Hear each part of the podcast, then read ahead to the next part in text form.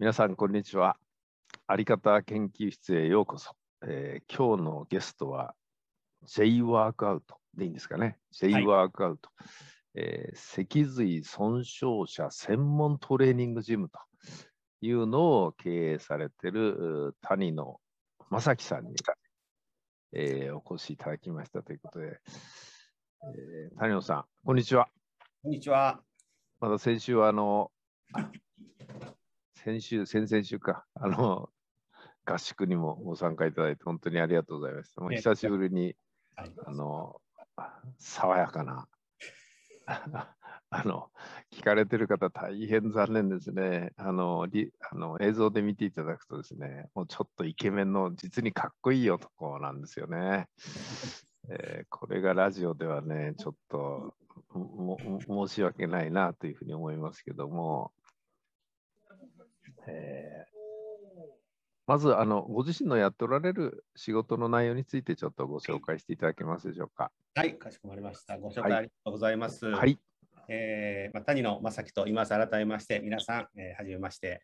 えーとですね、まあ、まずちょっと個人的な自己紹介としまして、私、大阪の柏原市という、まあ、あのほぼほぼ奈良の県境にある片田舎に、はいえー生まれまして、えー実家はお風呂屋とぶどう園を、えーもともと営んでいる。お風呂屋とぶどう屋。はい、そうなんです。お珍しい、そうなんです。はい珍しいパターンですね。はい。はい、ぶどう園も兼業している家に生まれまして、ではい。えー現在はですね、えーまあ、逆に都会な東京と大阪と福岡で、えー、J ワークアウトという会社を営んでいるんですけれども、はい。えー我々のお客様になる方がですね、はい。えー先ほどカニさんからもご紹介あったように、えー人間の背骨の中を通る脊髄という神経の束があるんですけれども、はい。それをある日突然ですね、まあ、事故とか病気によって損傷して、うんそしてうんまあ脊髄っていうのは脳と、えー末梢である手足をつなぐ電はい路のような役割をそうですね。はいおりますので、そこが、えー損傷するとですね、その損傷した部位から下の運動麻痺です。うん。うん。うんうん感覚麻痺っていうのが起こってくる病態になります。なるほど。あそれ事故と病気と両方あるんですね。ですね。ただ、事故だとなんかある意味分かりやすいようなガーンといって脊髄切っちゃったってなると、はい、病気もあるわけですか？病気もありますね。腫瘍ですとか、あと脊髄梗塞といいます。まあ、はだから脊髄に栄養を送る血管とかが詰まっちゃって、あ。ではそのものが、はい、壊死してしまうっていう場合もあります。あ。うん。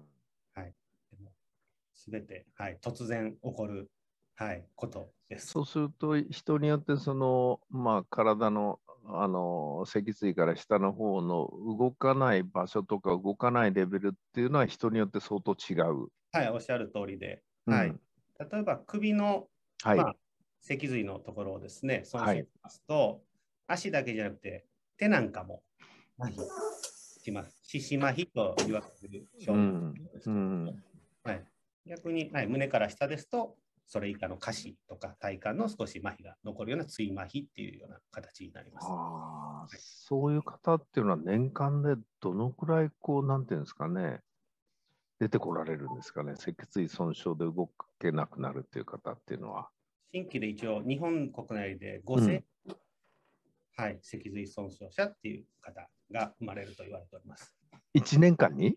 そうですね、実は、1年間に5000人近い、まあ、要は数千人の単位で、はい、脊椎損傷で動けなくなる方がおられるんだ。そうですね。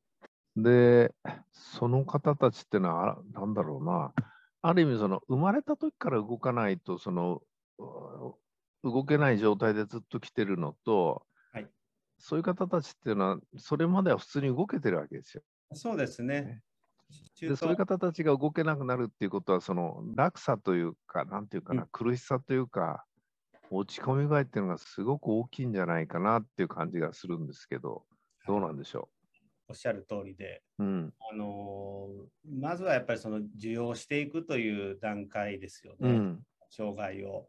うん。やっぱりかなりやっぱり時間はかかると言われております。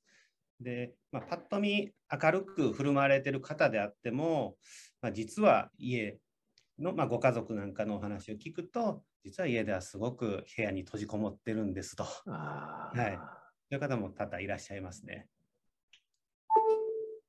いろんな方を見てこられたんでしょうね。そうですね、本当に体もですけど、本当人として十人十色と言いますか、うん。あれ一人として同じ方はやっぱりいないっていうところではありますね。はい。あの、その、今のようなお仕事をされるようになったきっかけっていうのは何なんでしょうか？えーっとですね、まあ、はい脊髄損傷を負った当事者の、うんえー青年と17年、8年前にお会いしまして、17、8年前、はい。はい。で、えーまあ、その彼からですね、まあ、一言、うんだからもう一度歩きたいとういう、ん。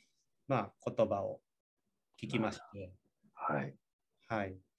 で、それと同時にその彼から、まあ、日本にはもう一度歩くトレーニング、リハビリができる場所はないけれども、えー世界に唯一、アメリカのカリフォルニアのサンディエゴにですね、はあ。はい、そういったトレーニング、リハビリができる施設があるということも聞きまして、うん。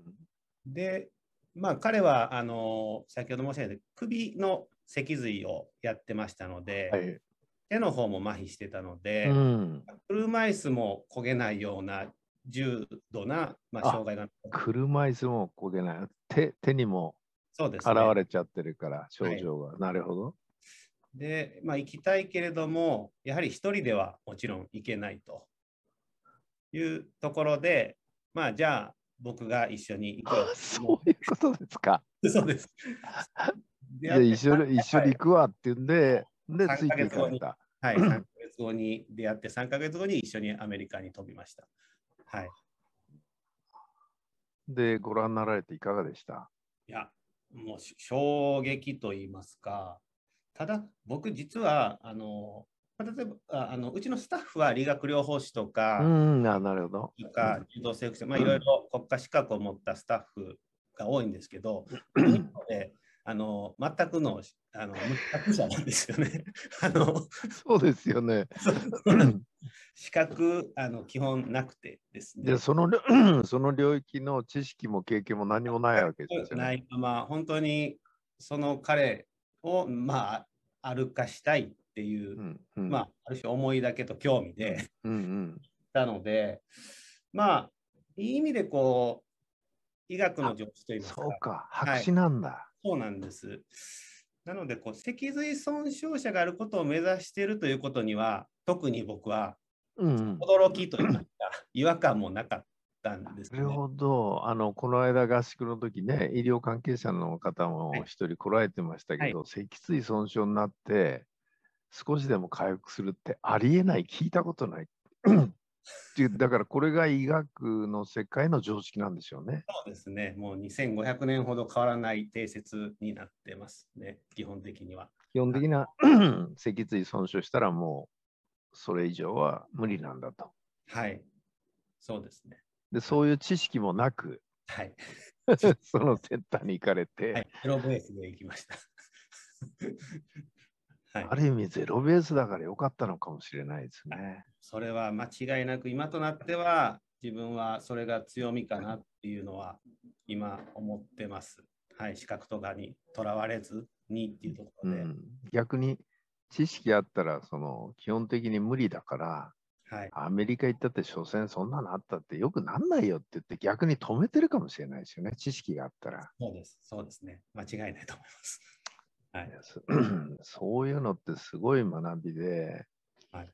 白紙の強みっていう言葉があるのかどうかわかんないですけども それこそそのね no no limit はい。っていうのが一つのあれタイトルって標語になってるんですか？皆さんの会社の。ススローガンになってます。スローガン、 no、no limit、その、リミットはないよっていうことを知ろうよっていうことで、白紙ってリミットがないわけですよね。そうですね。今お話伺ってあって、知ってるっていうのは、それで枠組みができて、リミットが作られちゃうんだなんと。うんうんうんで谷野さんは白紙だったから、まさに ノーリミットだったから、全く何も頭に 何にもないから。で、いなんかやってる姿を見て、やっぱり、あなんだ、すごいなと。すごいそうですね、本当にすごいなって、一生懸命皆さんやられてる、すばすごいなっていう感覚はありましたけど、何日間ぐらい行かれたんですか？いやいえ2年間ぐらい、え？はい、あのいや。一回帰国して、また、うん。はい、行ったりとかで、はい。の延べで2年間。はい、延べ2年間ぐらいになりますね。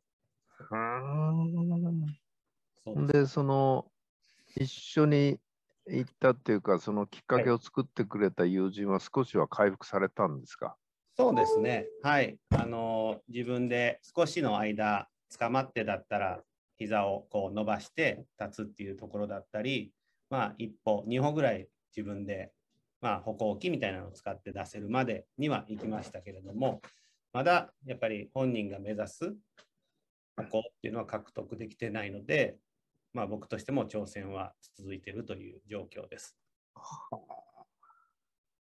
いろんな方が来られるんでしょうね。そうですね。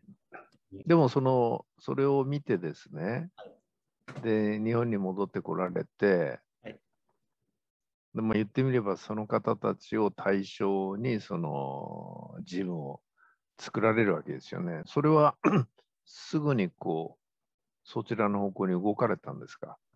えーっとですね、少しこう、実は話をちょっとだけ戻しますと、はい。僕が、えー、J ワークアウトのファウンダーっていうわけではないんですね。あ、違うんはいはい。で、僕にはお師匠さんがもともといまして、はい。そのアメリカの施設でですね、日本うん。で唯一、うん。あのトップトレーナーとして働いてた方が私が行った時にすでにいらっしゃったんだ。はい。でそのお師匠さん、まあ、そのお師匠さんが、まあ、J ワークアウトのファウンダーうんうんうんということで、まあ、それ、その一番弟子が私になるんであすけどはい。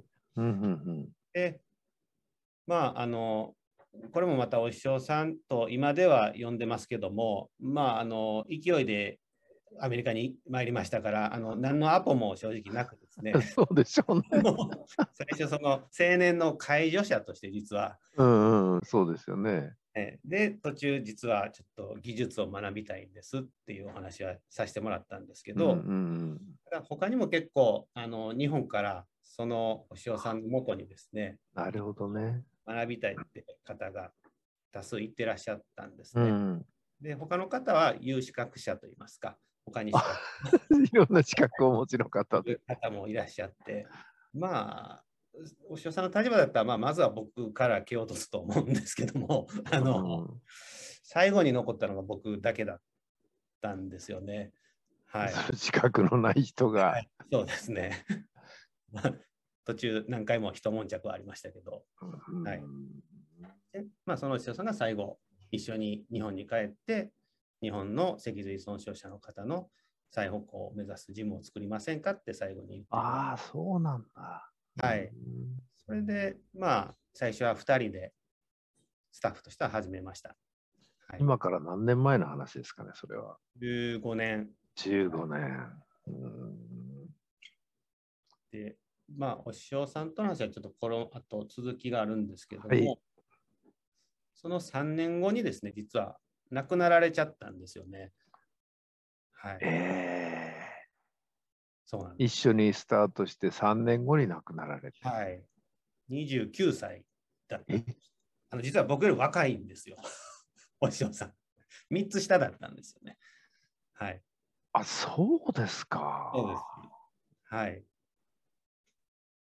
突然、マラソン、市民マラソン中に倒れて亡くなっちゃったんですよね。はい。ということはもうその方は、何あなたに残残していったっていうことですね、その。うーん、そうですね。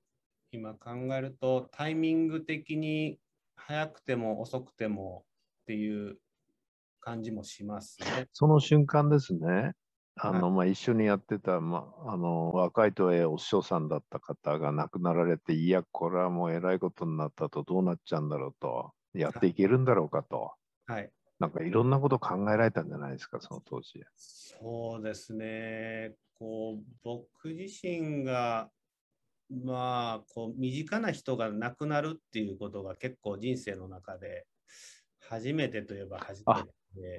ああ、なるほど。はい。で、まあ本当に前日まで普通になるほど。飲んでたりしたはいはいはい。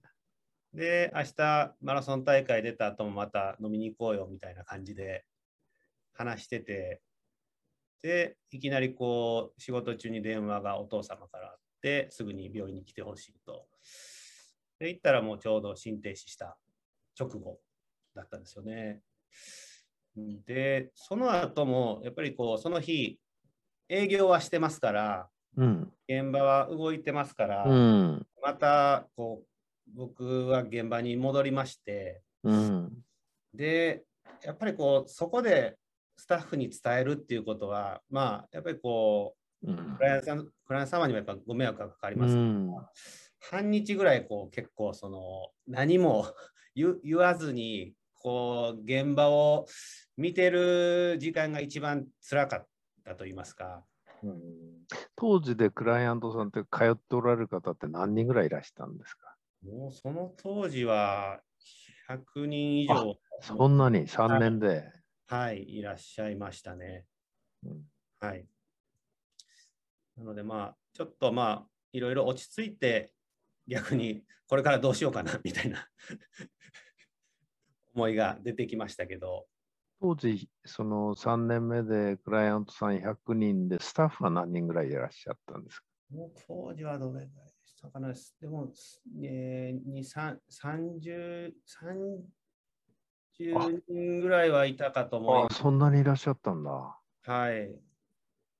そうなんですよ。まあ、本当にしっかりと土台は作って いただいたなっていうところで、お師匠さんには、はい。うん、うん。そういうのも一応あり途中ありましたね。なるほどな。いい